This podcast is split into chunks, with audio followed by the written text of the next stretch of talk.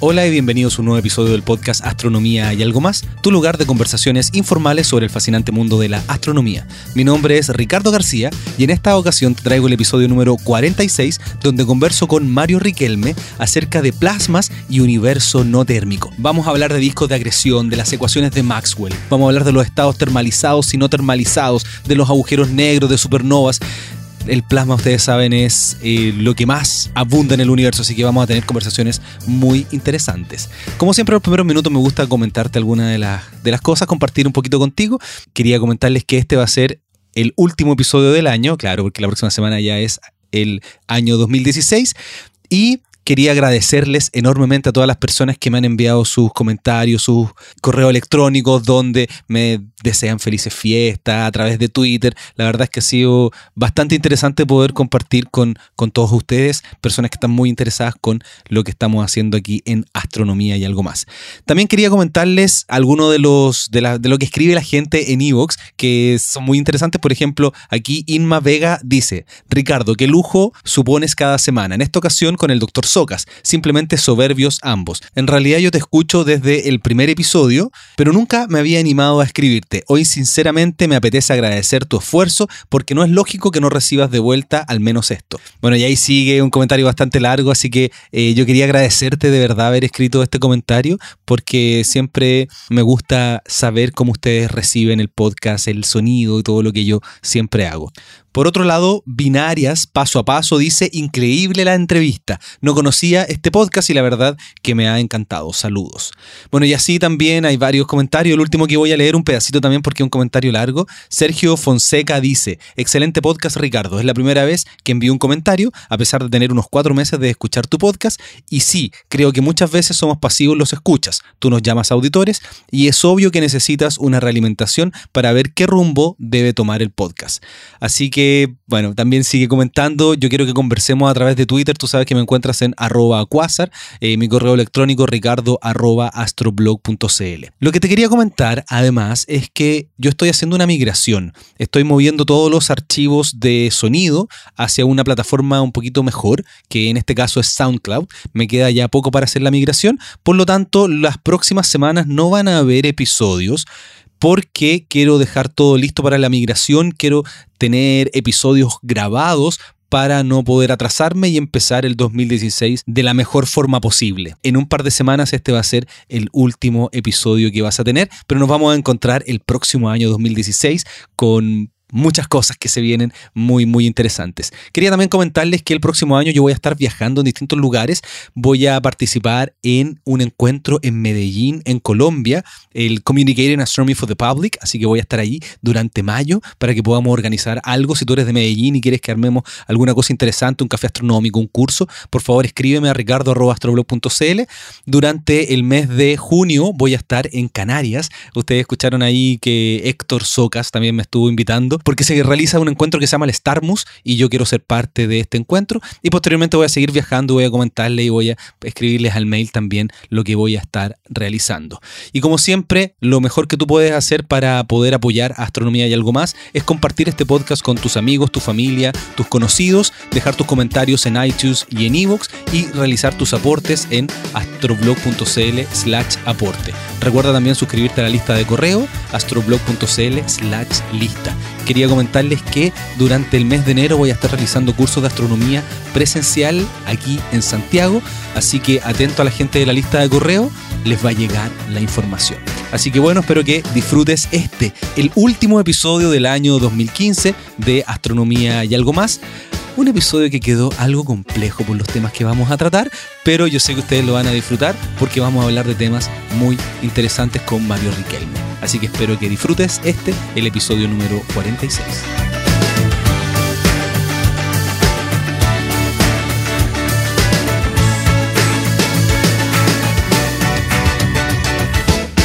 Hola Mario, bienvenido a un episodio del podcast Astronomía y algo más. Hola Ricardo, gracias por la invitación. Bueno, para mí es un gusto poder conversar contigo, ya que vamos a hablar sobre plasmas astrofísicos. Ese es tu tema. Cuéntame un poquito, una, pequeña introducción, qué es lo que tú haces, cuál es tu investigación, para que la gente te pueda conocer un poquito.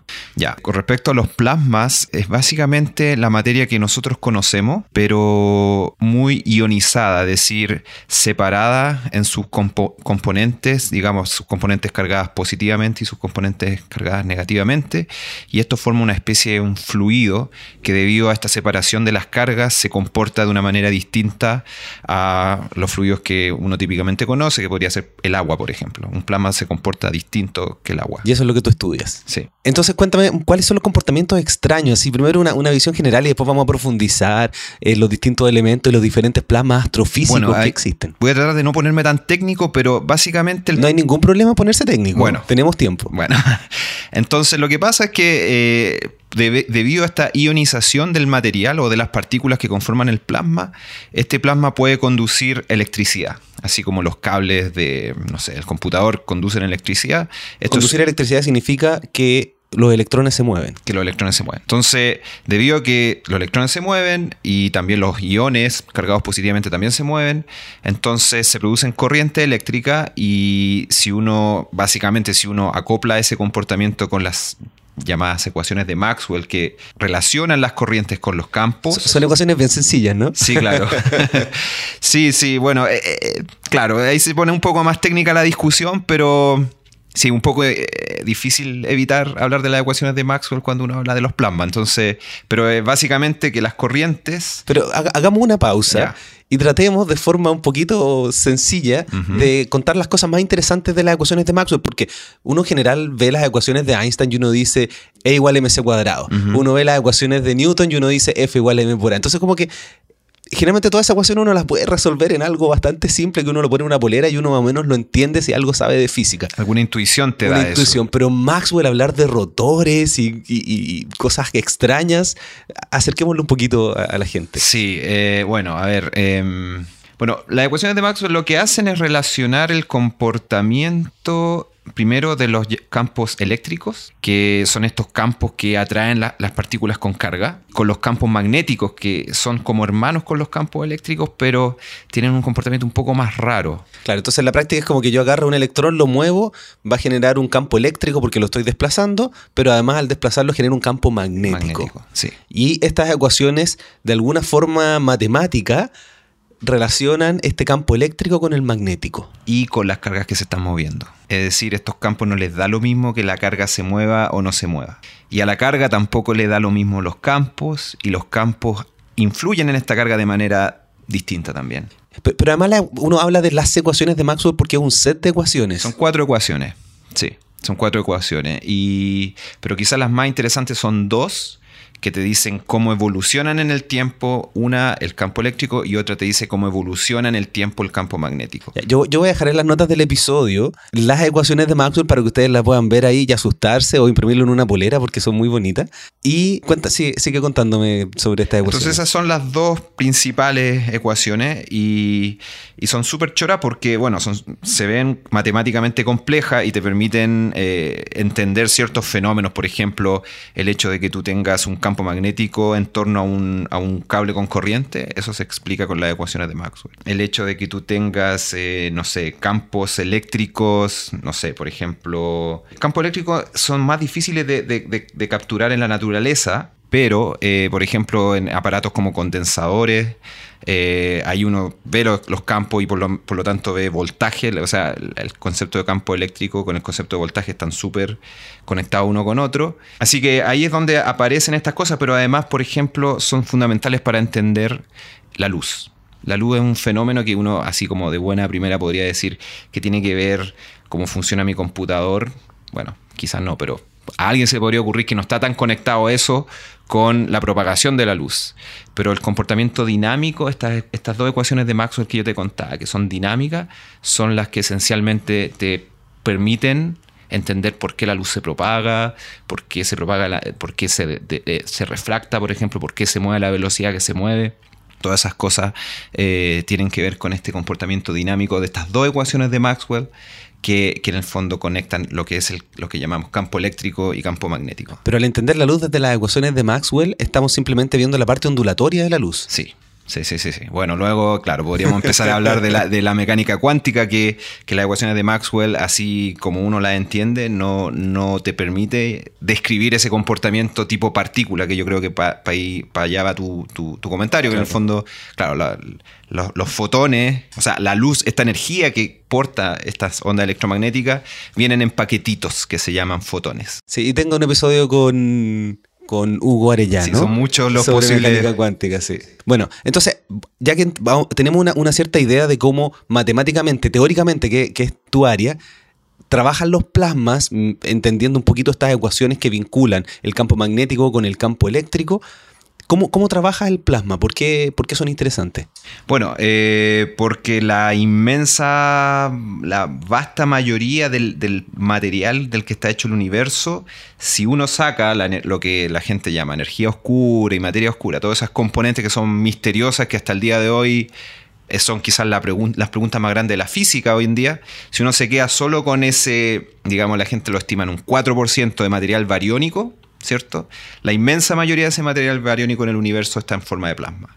Está ionizado. Nosotros, nosotros, no somos plasma. Eso quiere decir que somos parte de algo muy extraño en el universo. Claro, lo que pasa es que el universo en energía tiene un 4% de, de, de componente bariónico, pero la gran mayoría de eso está como plasma, por lo tanto, un pequeñito porcentaje de ese 4% está en estas partículas que se podrían llamar de alguna manera polvo. ¿Ya?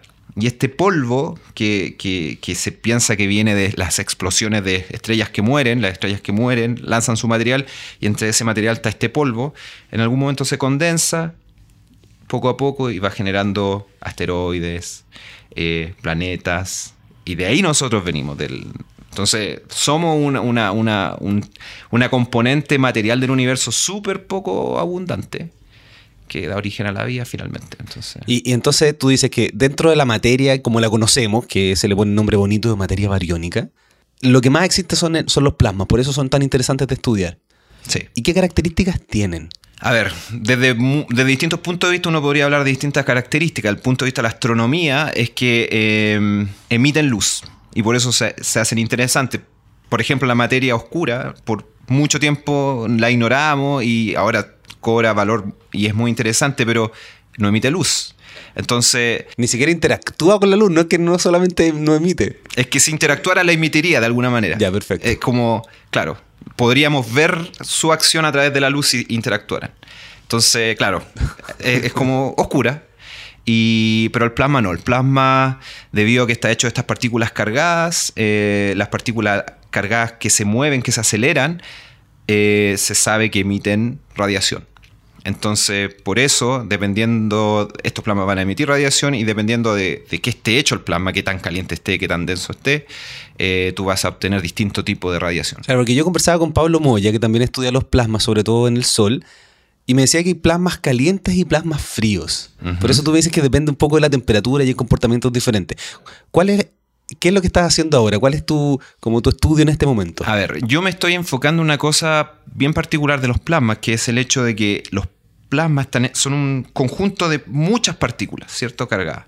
Y, y, tú podrías tener esas partículas en un estado más o menos de equilibrio, en el sentido de que el plasma estuvo en cier bajo ciertas condiciones por un tiempo prolongado, de manera tal que adquirió un, digamos, una energía típica, ¿ya? Cada partícula tiene una energía típica, pero yo me estoy enfocando, y eso se llama el estado termalizado del plasma. Y yo me estoy enfocando en el, en el estado no termalizado, que es cuando cosas le pasan a este plasma y no hay suficiente tiempo para que el sistema se relaje y por lo tanto ocurre algo ahí que es lo que yo me, a lo que más me enfoco es que muy poquitas partículas de ese plasma tienden a ganar mucha, mucha, mucha, mucha energía. Y lo interesante de eso es que esas poquitas partículas, por el hecho de que ganan tanta, tanta energía, contienen una fracción no despreciable del total de la energía del sistema. Esto es como los ultra ricachones. es verdad, es que son el 1% que tienen el 30% de la riqueza. Claro. Estas partículas son lo, las grandes corporaciones del plasma, que en el fondo y tienen un peso muy grande. ¿Y, y dónde encontramos eso en el universo? A ver, eh, en, en fenómenos dinámicos que estén pasando. Por ejemplo, un, una explosión de supernova es un, es un fenómeno en el cual el material está chocando de la estrella que explotó, está chocando con el medio interestelar. Entonces le está pasando energía a este medio y este medio la está adquiriendo esta energía, pero no hay tiempo suficiente para que este sistema se relaje. Entonces algunas poquitas partículas que viven en esa explosión empiezan a ganar mucha energía. Y entonces existen telescopios, por ejemplo los telescopios en ondas de radio, que ven una especie de, digamos, de halo de emisión de estos objetos que se explica solamente porque existen estas muy pocas partículas, pero que, y que en este caso son electrones, pero que tienen mucha, mucha energía. Y, eso, bueno, en este momento obviamente lo, lo has visto solamente en otras galaxias, porque no ha ocurrido ninguna supernova hace mucho tiempo en nuestra propia galaxia. Sí, pero esa es muy buena pregunta porque sí se ven en nuestra propia galaxia y existen lo que se llaman remanentes de supernova, que son súper choros porque pasaron hace miles de años, pero si tú le sacas una foto hoy día y después le sacas una foto el próximo año y el próximo año y el próximo año, hay gente que ha logrado hacer como películas de esta remanente supernova en que efectivamente la cosa se está expandiendo. Es decir, es una supernova explotando. Claro, sobre todo que pasó M1, mil años atrás. M1 que pasó hace, hace, muy poquito la nebulosa del cangrejo. Ya, pero, pero ahí tú no, estás, no, ves este plasma. Sí, de, de, ahí se ve, claro. Se, se, ve el efecto de la, de la, de la aceleración no térmica de, de estas partículas. ¿Y en qué otros lugares se puede observar? A ver, por ejemplo, si tú miras el centro de la galaxia que es donde yo me estoy enfocando harto ahora, eh, ahí lo que se espera es turbulencia, por ejemplo. Y también se espera que exista acreción del material dentro del agujero negro en torno a la galaxia, en el centro de la galaxia. Claro, acreción es cuando el material está orbitando en torno a este agujero negro y empieza a caer, por efecto de que las órbitas empiezan a perder energía. Claro. Entonces, eh, bueno, ahí se sabe, se ve la emisión no térmica. La emisión no térmica se ve pero no está tan claro el mecanismo de dónde viene. Y cuando tú dices se ve, ¿en qué? ¿En ondas de radio? A ver, eh, ondas de radio es una manera de verlo, lo que se le llama radiación de sincrotrón, pero, pero, pero, a ver, en el caso de la radiación de sincrotrón no está tan claro que sea no térmica, en verdad. Pero, por ejemplo, se ve lo que se llaman los rayos gamas, que tampoco se sabe bien el origen, pueden ser producidos por electrones o por iones, y, pero en ambos casos son, son fenómenos no, no térmicos. ¿ya? Entonces, eh, existe la posibilidad de que haya, eh, que estos rayos gamma se produzcan, por ejemplo, por iones muy energéticos, que serían iones no térmicos, que chocan con el material, con el plasma de, este disco de agresión, digamos, y producen rayos gamma. O también pueden ser electrones que chocan con fotones y generan rayos gamma. Entonces, esas es como, la, digamos, son las explicaciones. ¿Un electrón choca con un fotón? Claro. ¿Cómo, cómo es eso posible? Lo que pasa es que como te decía antes, los electrones son partículas cargadas que reaccionan a los campos eléctrico y magnético, ¿cierto? Entonces, en términos simples, un fotón es como un paquetito de campo eléctrico y de campo magnético. pero, no, tiene masa. No tiene masa, pero viene con harta energía, o puede venir con harta energía. Entonces, esa energía está de alguna manera contenida en estos campos eléctricos y magnéticos que interactúan con este, este, este electrón y intercambian energía. Entonces, por ejemplo, si el electrón se aceleró, eh, es parte de este 1% de, mucha plata, digamos, entonces puede darse que este electrón le pase energía al fotón. Entonces, un fotón que viene muy lentito choca con el electrón y sale disparado con una energía muy grande. Que pero, este no, eso no es emisión y reemisión como la línea de Balmer y esto así, no, sino que interacción fotón-electrón. En este caso, claro, sería fotón-electrón. y, tú, y tú haces estos estudios, bueno, tú supongo que tiene información de la observación y todo eso, pero tú eres teórico. Sí. ¿Cómo trabaja un teórico? A ver, en el caso mío, eh, principalmente usando simulaciones, porque como tú puedes ver, eh, esto es como un fenómeno poblacional de alguna manera, en el sentido de que no se puede entender bien si yo no tengo un modelo que me prediga, además, además del hecho de que las partículas se pueden acelerar, que me prediga además que esas partículas son un 1% y que tienen una energía comparable a la energía total. Es decir, yo no puedo describir bien el fenómeno de estas partículas acelerándose si además no soy capaz de eh, producir un modelo que incluya que el grueso de las partículas no se acelera. Entonces necesito de alguna manera generar modelos teóricos que incluyan a, a todas, a las no térmicas de mucha energía y a las térmicas que son esta población grande de baja energía. Por lo tanto, eh, esto te lo digo porque al final de cuentas lo que yo necesito son simulaciones, porque si hago un, modelo analítico no me alcanza el lápiz y el papel para describir millones y millones de partículas. Claro, es interesante eso, como, como la, la, astrofísica teórica de a poco va derivando en simulaciones computacionales por la cantidad de datos que tienen que trabajarse. ¿Cómo funciona tu trabajo en la práctica? Tú un día te sientas, tienes una idea, lo metes al computador, tienes que ir a un supercomputador. ¿Cómo, Cuéntame cómo, cómo, es en la práctica. Así como dijiste tú, un día me siento, tengo una idea y voy al computador y trato de, de simularla. Y claro, y ahí hay mucho, hay el tal desafío teórico de que se te ocurra algo que tenga sentido astrofísico, porque se me pueden ocurrir muchas cosas que, que, puede que nunca vayan a ocurrir en la astrofísica. Aunque la astrofísica tiene esa gracia que es tan extrema que es difícil que algo que se te ocurra sí, no ocurra. Es impresionante eso. Sí. De hecho, yo a veces digo que la, la, astrofísica ha superado en algunos casos a la ciencia ficción. Sí. Esto de la energía oscura, yo creo que nadie, ni, ningún autor de ciencia ficción se lo podría haber imaginado. Bueno, entonces te sientas en el computador y cómo interactúas con el computador. ¿Tú programas? ¿Hay programas de simulaciones? ¿Cómo funciona eso? Hay programas de simulaciones o eh, en muchos casos eh, tú o tú con un grupo de investigadores desarrollas un programa que esté como especialmente como adaptado para cierto problema. Entonces, en el caso mío, yo hice mi doctorado en una universidad y ahí trabajamos en un grupo de, de investigación en que teníamos un código que simulaba estos plasmas y lo, lo, fuimos como mejorando, le fuimos agregando cosas. ¿En qué lenguaje lo escribían? Esto era Fortran. En Fortran. Fortran, sí. Muy bonito el lenguaje. Sí, y, y bueno, esa es la part, primera parte del desafío, luego viene la parte que quizá, para mí es la más desafiante, que es la, el analizar los datos de la simulación, visualizarlo, eso es súper jodido y, es, está como la mitad en la pega, está metida. Ya, ahí. entonces, tuviste la idea, entre un grupo lo metieron al computador, hicieron una simulación y esa simulación les da resultados. ¿Qué son esos resultados? ¿Son imágenes? ¿Son datos? Son datos. Son datos que tú quieres que se transformen en imágenes. Ya. Pero no tiene por qué ser así. O sea, puede ser un, un, gráfico en una dimensión, puede ser un gráfico en tres dimensiones. Va a sonar pretencioso, pero un poquito de un arte. Pero como en muchas áreas de la vida, uno tiene que en el fondo usar un poco la intuición de cuál es la mejor manera de visualizar ciertos fenómenos para obtener un resultado físico en este caso. Entonces, entre más dimensiones tenga tu, tu dibujo o tu gráfico, mejor porque así lo pones en un paper y la gente lo puede, dicen una, una imagen puede más que mil palabras. Aquí es exactamente eso. O sea, entre más visual seas en la manera de presentar tus resultados, mejor. Ya, ¿Y cómo hace el análisis de estos datos? ¿Los pasa a través de otro software? ¿Los miras? Los, eh... los tienes que, bueno, yo lo que, depende del caso, pero hay software que son como un poco más especializados en la visualización que Fortran. Y entonces uno puede usar Python, puede usar IDL y, y, bueno, y ahí tratar de ver cuál es la mejor, el mejor algoritmo para, para, poder visualizar aquello que tú te está interesando los datos, porque los datos traen un montón de información. A veces uno termina publicando algo que sacó el 1% de toda la información que estaba metida ahí porque esa era la pregunta que uno tenía nomás. ¿Y, cómo tú haces un, una especie de chequeo de errores o de problemas? Porque estamos pensando que es una simulación, no es que estamos mirando imágenes de un telescopio y haciendo Claro. un análisis, sino Sí. que es algo que existe en el computador. Sí, ¿Cuántas sí. veces lo puede hacer? Puede repetir 10 veces el experimento, experimento computacional y tener resultados distintos. ¿Cómo se hace ahí? Puede darse que tú obtengas resultados distintos y, y ahí eh, eh, va un poco por la interpretación física que tú haces. Pues, o sea, si, si, si estás simulando el mismo problema físico, pero te dan resultados distintos, ahí estás en un problema. Entonces puede ser que sea, el- en muchos casos sea que el, que el problema es numérico. Que en el fondo tu código, porque lo que pasa es que el código nunca resuelve el 100% de la realidad.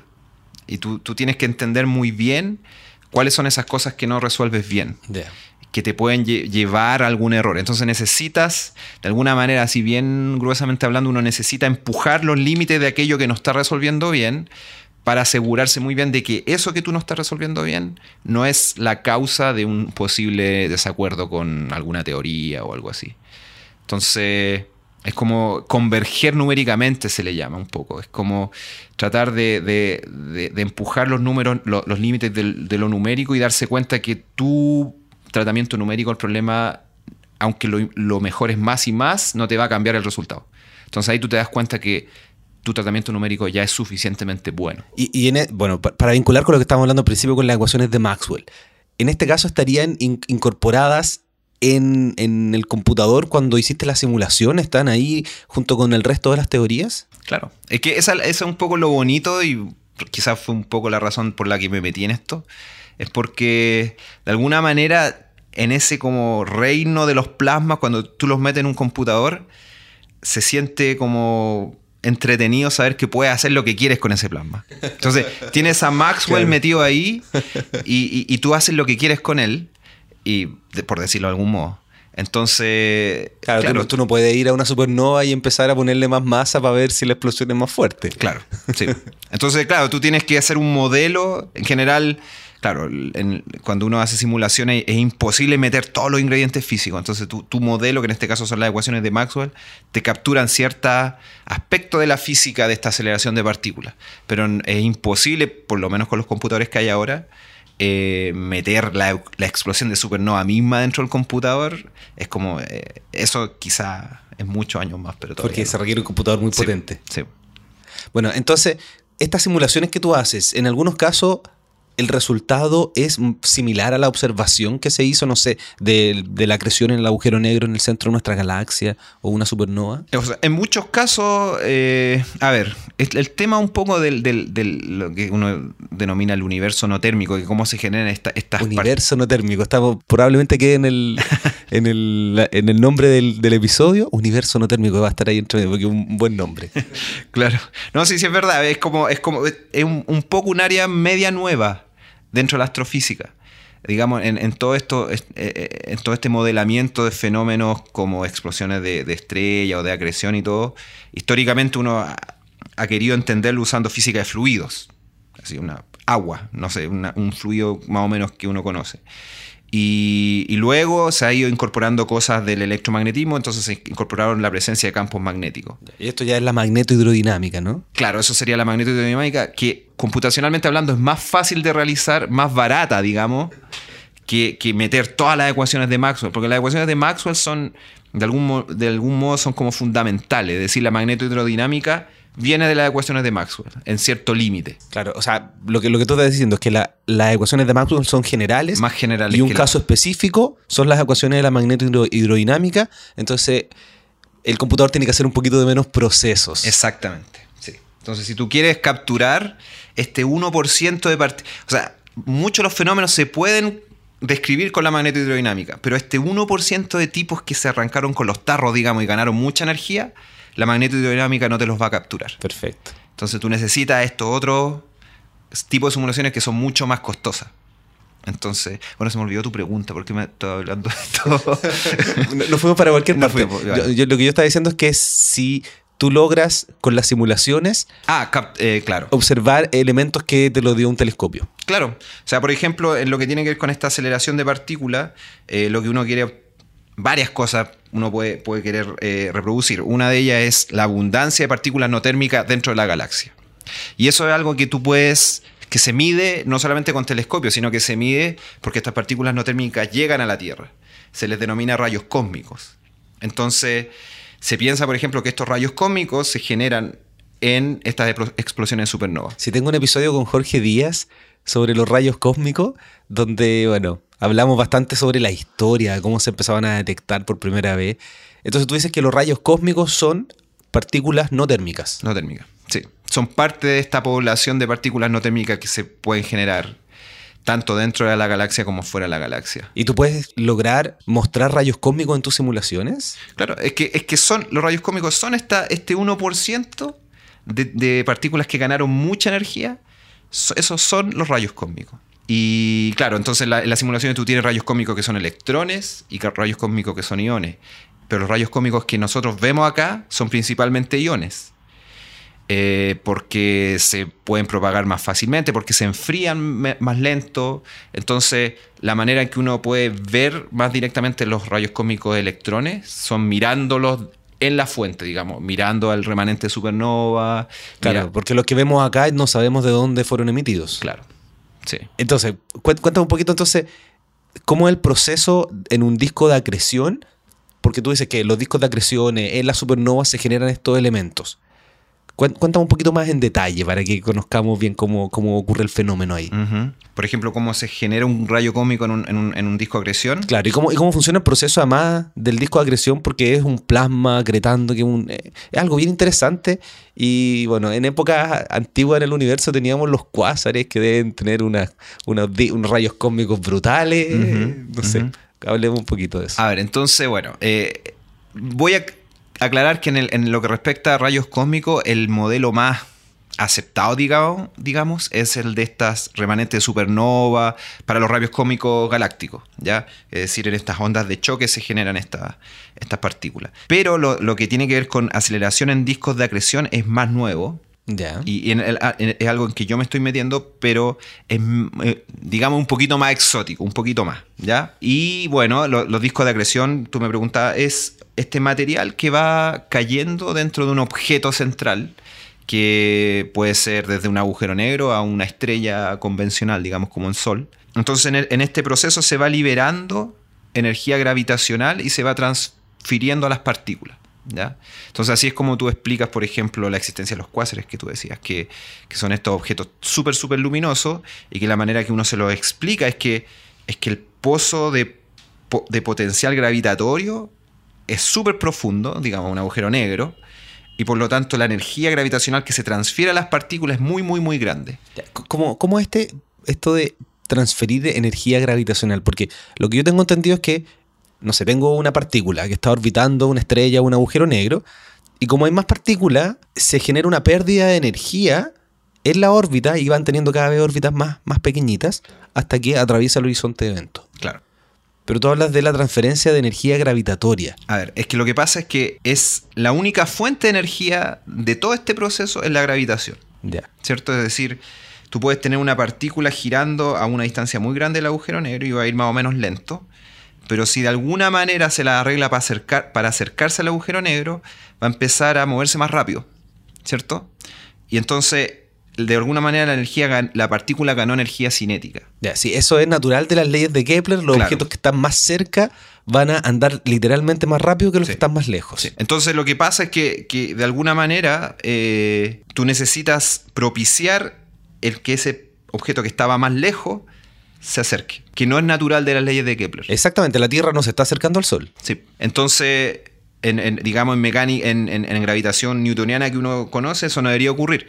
Pero si tú tienes muchas partículas, lo cual sería este plasma, en que las partículas se pueden pasar energía unas con otras, entonces tú puedes generar procesos que hagan que eh, cierta fracción de estas partículas empiecen a acercarse, lo cual implica que otra fracción tienda a alejarse. Pero el resultado neto es que este agujero negro que tú tienes en el medio va a empezar a tragar masa. Entonces, déjame hacer la analogía. Es como que tenemos la Tierra y por alguna razón hay muchos asteroides alrededor y la Tierra empieza a chocar con distintos asteroides, empieza a perder energía y a tener una órbita cada vez menor. Sí. Sería análogo en ese sentido, claro, serían los procesos Claro. son totalmente distintos, pero... claro, porque estamos hablando de un plasma, plasma, y acá claro, una- sí, un- sí. es totalmente distinto, pero es para tener la... Para tener una idea. No me acuerdo dónde leía que son terribles las analogías que, que se hacen en física y en astrofísica porque simplifican un tema muy complejo pero ayudan a visualizarlo. A visualizarlo, Entonces uno puede en- entrar en un error muy grave, pero permiten visualizarlo. Ya, entonces tenemos este plasma que se está moviendo, que se está acretando, se está acelerando. Ahí hay radiación en esos momentos. Claro. ¿Cómo, cómo ocurre? Hay radiación porque, porque en la medida que se van cayendo estas partículas hacia el, hacia el, el agujero central o el cuerpo central, eh, empiezan a ganar, tan, tan, a ganar energía, se empiezan a calentar. Y al calentarse, bueno, tienen esa energía, pero además empiezan a interactuar, ¿ya? Pueden interactuar, por ejemplo, con campos magnéticos, pueden interactuar, por ejemplo, lo que te contaba adelante, que, que- un electrón choca con un fotón y ese fotón gana mucha energía y, entonces esa es una forma de ver a ese electrón, porque esos, fotones no existirían si no estuviese ese electrón con tanta energía. Entonces tú logras inferir la presencia de ese electrón ahí. Entonces, por la interacción de, las partículas con los campos magnéticos, con el campo de radiación, con los fotones, eh, entre sí, chocando entre sí eh, por interacción colombiana, todos esos procesos que, son, que aceleran a las partículas generan radiación. Ya, entonces, si uno quiere hacer la visualización de este material en torno al agujero negro acretándose, ¿es algo así como el agujero negro de Interstellar? Sí. Esa, Tal cual. ¿Es una simulación exacta esa? ¿Cómo, cu- cuéntame un poquito Yo no vi la eso. película. ¿No He visto la- solo la imagen. Sí, la, la he embarrado. Yo dije, va a llegar el día en que me van a preguntar por la película y no. Sí, yo tuve que verla también porque muchos oyentes me, me- me hablaban Sí. de la película y es como, ah, tengo que verla. Pero he visto, tengo muchos ami- amigos astrónomos y claro, he visto la, la- la imagen de, de este, digamos, disco que está como, como con su forma un poco rara porque es cuando tú estás cerca de un agujero negro, los fotones no, no salen derechitos, sino que se curvan. Entonces te da Por la, la curvatura del sensación de que, claro, Entonces da la sensación de que el agujero negro tiene, tiene esta forma como extraña. sí. Como Que- con el disco que, te- que puede, puede que el disco esté mirándote de perfil, pero tú igual lo ves un poco mirándolo como de frente porque los fotones que salieron de frente, como que en vez de salir para arriba, se desviaron y te llegaron a, lo- a tu ojo, digamos. Ya, entonces siempre que uno mire un agujero negro, si estuviéramos relativamente cerca, lo veríamos no como vemos el sistema solar, que es un plano, sino que veríamos este disco de acreción curvado. Curvado, sí. Ya, y se empiezan a acelerar estas partículas cada vez más hasta que llega un punto en que este sistema no se puede relajar y emite estas partículas no termales. Exactamente, sí. Sí, y, y cómo, y cómo se emiten esas partículas term- no termales no, no se sabe bien. O sea, hay muchos mecanismos. Por ejemplo, eh, en este disco, justamente para que se facilite este proceso de acreción, tú necesitas turbulencia. ¿ya? Y, y una manera de generar partículas no térmicas es a través de la turbulencia en el disco. Esa es una posibilidad. Pero turbulencia, nosotros estamos acostumbrados aquí en, en la atmósfera turbulencia, pero, el- pero en el espacio vacío, ¿cómo turbulencia? Pero no está vacío, está el plasma ahí. Ya, el plasma entonces se actúa como una especie de atmósfera, pero, pero es plasma. Sí, sí, una atmósfera de plasma. Y, y claro, entonces Y esa turbulencia se debe de repente a algún material un poquito más grande que pasó cerca. Puede ser, por ejemplo, claro, eso puede ser una posibilidad de que venga algún material, por ejemplo, de una explosión de una estrella que llega y, y- y- y- y choca con este material y genera turbulencia, o también por inestabilidades. Eh, por ejemplo, tú puedes tener un, medio muy tranquilo, muy homogéneo, pero que, por ejemplo, tiene ciertos movimientos que de alguna manera tras- traspasan su energía a un movimiento de tipo turbulencia. Y es porque el medio es inestable, básicamente. Y, Y se podría producir en, el- en est- en estos casos un disco de acreción, porque en algunos momentos los agujeros negros empiezan a tener esta, estos bursts de- de radiación que, en un momento fueron los quasar, que se supone que nuestra galaxia cada cierto tiempo nuestro agujero negro como que se enciende botando material y hace que la formación de estrellas se detenga un poquito. Eso. ¿por qué se produce en algunos momentos sí y en otros esto- momentos estos no? momentos de sobreactividad versus. Exacto. Sí. Bueno, eso, la, la explicación a orden cero sería que hay momentos en que, que hay más material para ser tragado y más material para ser eh, lanzado fuera. Es decir, este- el proceso de acreción eh, lleva consigo la, expulsión de material también. ¿Ya? Entonces, así como dices tú, si hay, si hay mucha acreción, puede haber mucha expulsión de material a muy alta energía que de alguna manera afecta al ambiente y la formación estelar alrededor en la parte central de la galaxia, etc. Eso es una manera. Ahora, eh, yo diría que esa es la, sería como la principal eh, explicación. Ahora, es probable también que esta- estas, digamos, inestabilidades del disco se puedan dar en- en- en- en ciertos casos y en otros casos no. Por ejemplo, si el disco se hace muy, muy tenue, así de baja densidad, eh, podría darse que, que- que- que- que estas inestabilidades funcionan distinto en distintos regímenes y por lo tanto podría haber un- un- una variabilidad de este proceso de creación asociado a las condiciones del material. Eso podría ser. Y eso todo, todo esto son cosas que todavía están bajo investigación, ¿ya?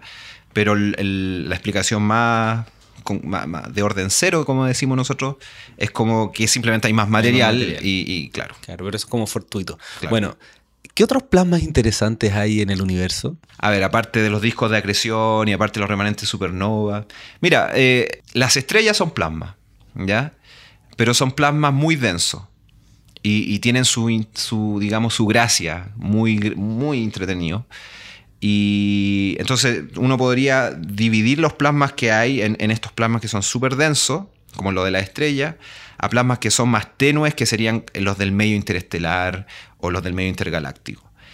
Y claro, mi, investigación se, se enfoca mucho más en los plasmas tenues que hay en el medio intergaláctico, que son los más numerosos, de, o sea, lo- los que hay más cantidad.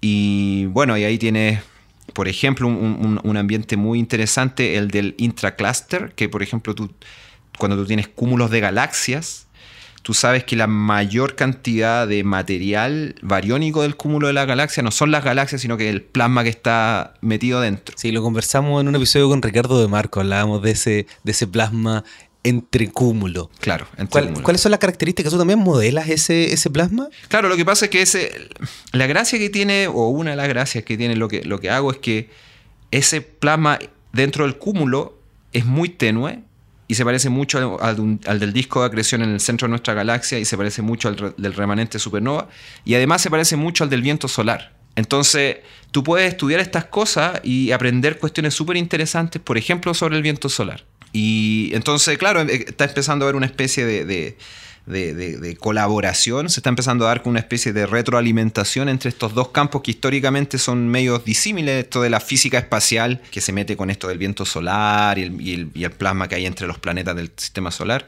los fenómenos que tú ves ahí son muy, muy conectados con estos otros plasmas que están en el medio interestelar. Son interesantes todos ellos por razones muy parecidas, de hecho.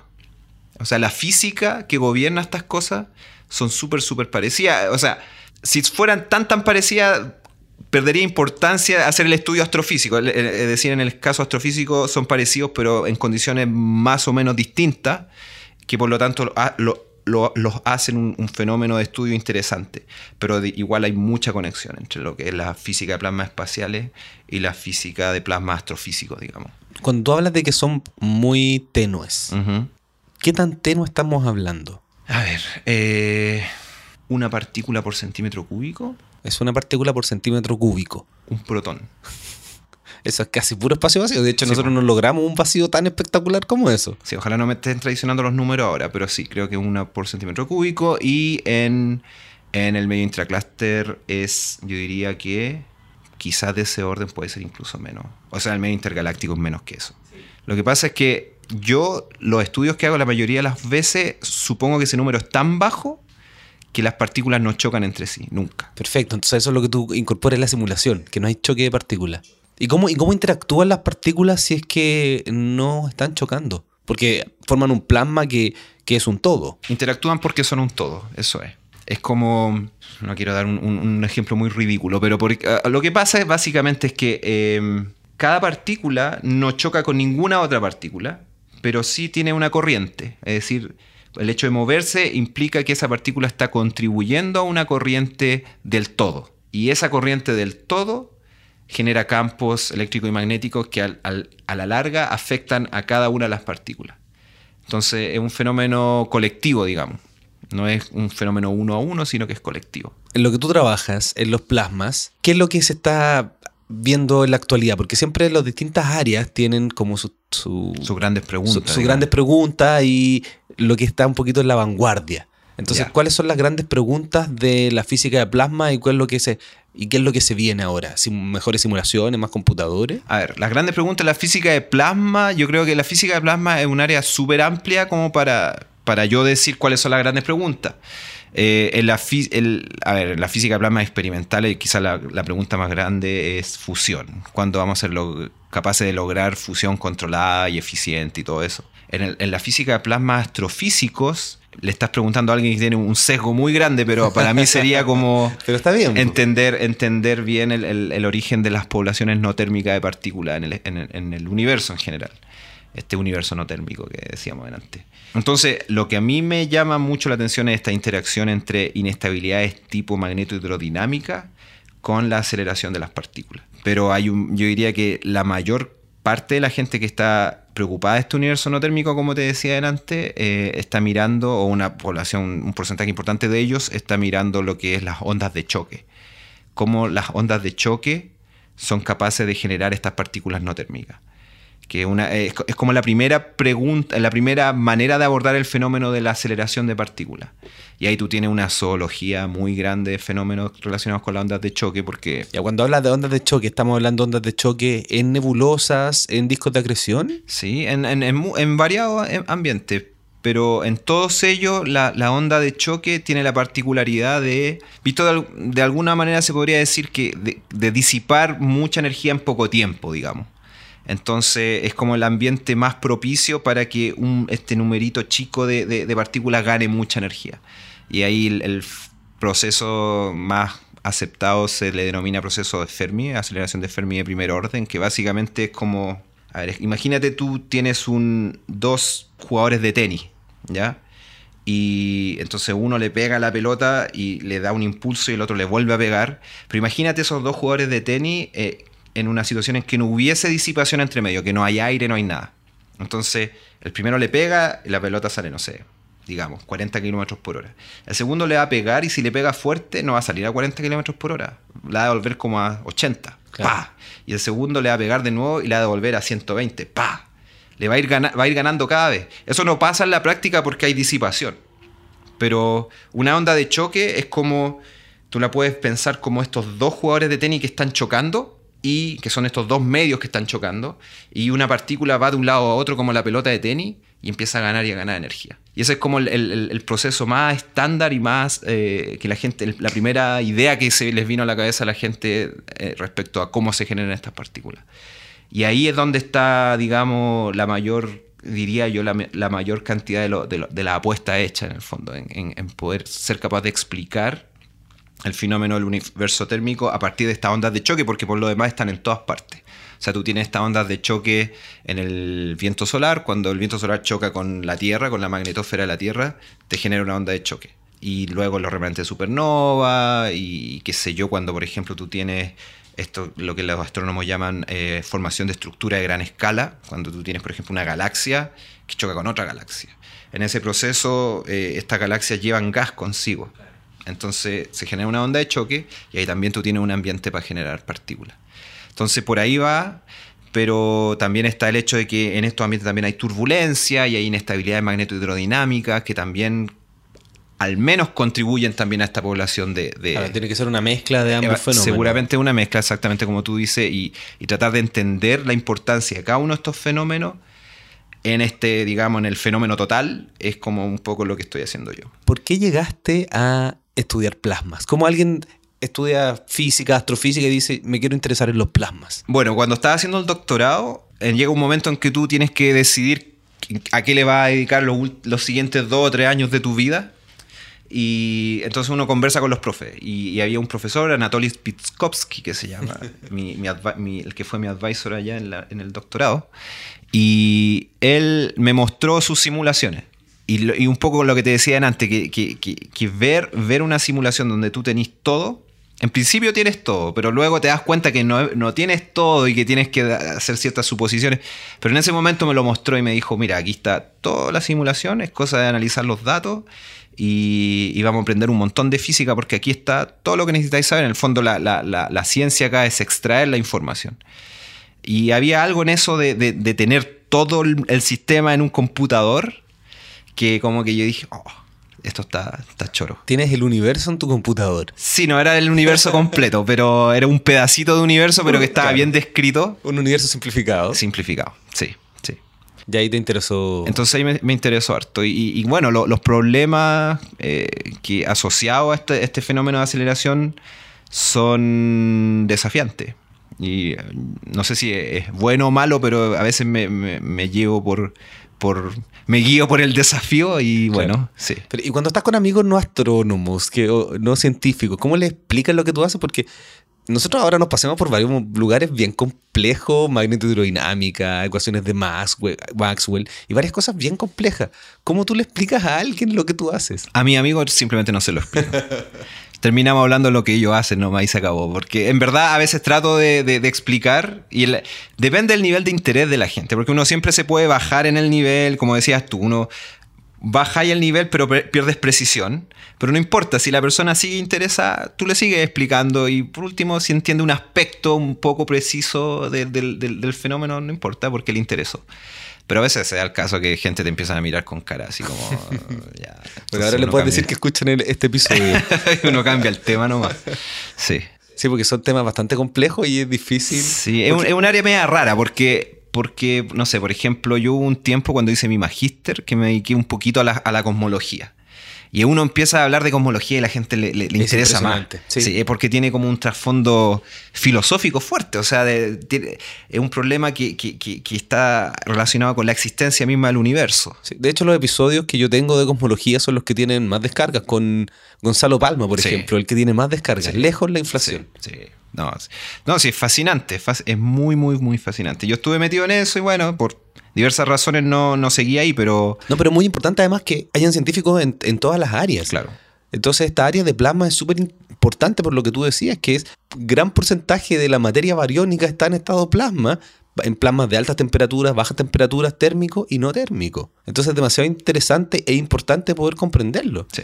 sí. Porque ahí vamos a entender mejor los discos de acreción de los agujeros negros, el proceso supernova. Cuando uno habla de supernova es como que conociéramos todo lo que ocurre ahí, pero en la práctica el proceso que lleva a esa, a esa explosión y la implosión final y esta estrella de neutrones o el agujero negro todavía no se entiende muy bien. Y es impresionante cómo aparecen problemas en astrofísica en que se, se ve claramente la integración de esta, digamos, áreas de exp- expertise, digamos. Siempre la, la astrofísica nos va a sorprender con algún fenómeno en que, por ejemplo, en la explosión de supernova, que tú puedes meter, no sé, física nuclear, física de plasma, gravitación, fluido, siempre van a estar metidos. Y todas estas áreas de expertise te van a dar información distinta. Entonces, yo estoy de acuerdo contigo, que en el fondo, yo creo que la gente que hace ciencia siempre se guía un poco por la curiosidad o un poco más por el desafío intelectual que significa tratar de resolver un problema, pero desde el punto de vista de la ciencia es muy bueno que haya esa gente haciendo cosas distintas porque a la larga la comunidad termina aprendiendo mucho más. Claro. Y, y ¿Tú crees que en la explicación que hicimos aquí se entiende más o menos bien lo que tú, lo que tú haces? ¿Lograste explicar todo lo que, lo que trabajas o quedó algo un poquito en el tintero? Yo creo que, a ver, sí, yo creo que hicimos una buena explicación. sí, porque era eh, lo, lo que yo hago es eso, es física, astrofísica de plasma, pero focalizado en el universo no térmico, que, bueno, te puedo agregar quizás que, que- y tiene que ver con lo que recién estaba diciendo, que, que el universo no térmico no solamente es física de plasma, y eso quizás es bueno que, que se sepa. Es un, un buen punto. Sí, es un buen punto. Sí, por ejemplo, lo que te comentaba delante de la, de la materia oscura, que existen eh, experimentos eh, de, astrofísica de alta energía, que algunos de ellos van a venir a Chile a mirar el universo en rayos gamas, por ejemplo. Y, no todo lo que te genera rayos gamma son estos rayos cósmicos, este universo no térmico asociado a los plasmas, sino que también está la materia oscura. La materia oscura, bueno, no sabemos, pero una posibilidad es que, que genere radiación gamma, de tipo rayos gamma. En serio, ¿cómo, ¿cómo es posible que la materia oscura genere rayos gamma? Cuéntame sobre Pues, eso. Porque eso es bajo la hipótesis de que la materia oscura no es tan oscura. Que, que en el fondo de los modelos que hay, Materia oscura, no tan oscura. es que es como- sería como materia oscura hasta ahora. Que en el fondo podría darse que esta materia generara luz. Y en este caso, rayos gamma también se piensa que puede en- en generar. condiciones muy específicas. No tan específica, ¿No? simplemente que no se ha detectado. Ya. Y, y- en parte no sé. Esto es solo hipótesis, no, no, no estoy diciendo que esto vaya a ser así, pero la gente que juega un poco con los modelos de materia oscura, algunos de ellos plantean la posibilidad de que se genere cierta emisión en ciertas energías muy particulares. Y un problema con eso es que, es que además de esa emisión, tú tienes todo lo demás, que incluye lo que te he estado contando, que son estos plasmas que generan radiación de todo tipo. Entonces, uno no va a poder entender bien o, de- o poder decir ah, con certeza que, que detectó, por ejemplo, una señal de materia oscura si no es capaz de entender bien la emisión de lo demás. Por eso es tan, es tan importante el trabajo de lo observacional y los teóricos. Sí. Lo, lo hemos conversado en varios episodios. Algunos se dedican a simulación en el computador, pero siempre tienen que estar mirando las observaciones, porque si tú no miras lo que se, la última observación es de el agujero negro al centro de nuestra galaxia, no tienes cómo comprobar que tus simulaciones tengan un apego a la realidad. Y no tienes cómo comprobar que lo que estás haciendo sirve de algo en el fondo. Claro. O sea, te tienes que conectar con los demás y decir, este problema es interesante. Entonces ahí eso aumenta el valor de lo que tú estás haciendo por un lado y claro, y, y sirve- y te hace que sirva de algo. Bueno, cuéntame un poquito. Tú además eres profesor de la Facultad de Ciencias Físicas y Matemáticas de la Universidad de Chile. Sí. ¿Qué es lo que haces como, cuáles son tus labores docentes? Bueno, hago lo que todos los profes acá hacen, que es eh, dedicar un porcentaje del tiempo a investigación y otro porcentaje a la docencia. ¿Qué porcentaje estás dedicado a investigación? Mira, justo estaba pensando eso ahora, porque lo que pasa es que varía mucho. Por ejemplo, ahora en enero voy a dedicar mucho tiempo a investigación. Claro. Y, y, por ejemplo, ahora en las próximas dos semanas seguramente mucho tiempo a la docencia porque estamos en periodo de exámenes. Así que el número no te lo sabría decir. Más, encima está eh, las horas como de administración, comité de esto, comité de esto, otro. Eh, pero investigación en promedio en el año será 40%, 50%, no sé, por ahí. Ya. Y tú, bueno, obviamente haces clases. ¿Qué ramo estás dictando?